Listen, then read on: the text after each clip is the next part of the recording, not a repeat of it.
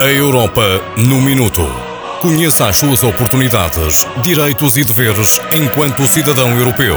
Da responsabilidade do Centro de Informação Europe Direct Minho, sediado no IPCA, Instituto Politécnico do e do Ave, Barcelos. A Europa no Minuto, segunda temporada. Porque cada um de nós pode ser mais cidadão. No programa de hoje, Um Minuto da Europa, vamos abordar a temática do direito a votar e ser eleito. Hoje em estúdio, Alzira Costa, coordenadora do Centro de Informação Europa Direct do Minho, para, em conjunto, pensarmos, refletirmos sobre os direitos inerentes à cidadania europeia, direito a votar e ser eleito. Boa tarde, Alzira Costa. De que forma é que os cidadãos europeus podem participar ativamente nas eleições europeias? Graças à cidadania europeia, os cidadãos europeus têm o direito de votar nas eleições europeias. Para isso, a pessoa tem de ser um cidadão europeu, residir dentro de um país da União Europeia e cumprir todos os requisitos específicos para votar no seu país de residência, naturalmente.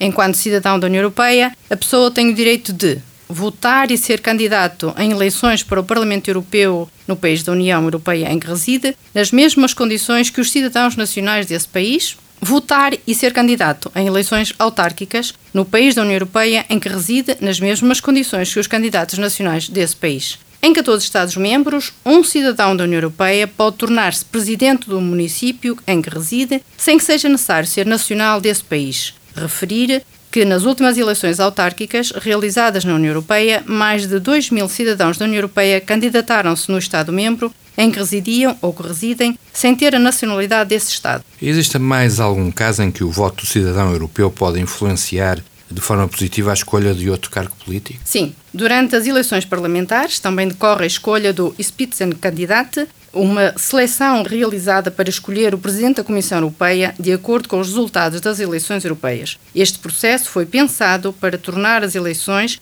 ainda mais democráticas, com a necessidade dos participantes em designar o seu candidato para Presidente. A Europa no Minuto. Conheça as suas oportunidades, direitos e deveres enquanto cidadão europeu. Da responsabilidade do Centro de Informação Europe Direct Minho, sediado no IPCA, Instituto Politécnico do Cávado e do Ave, Barcelos.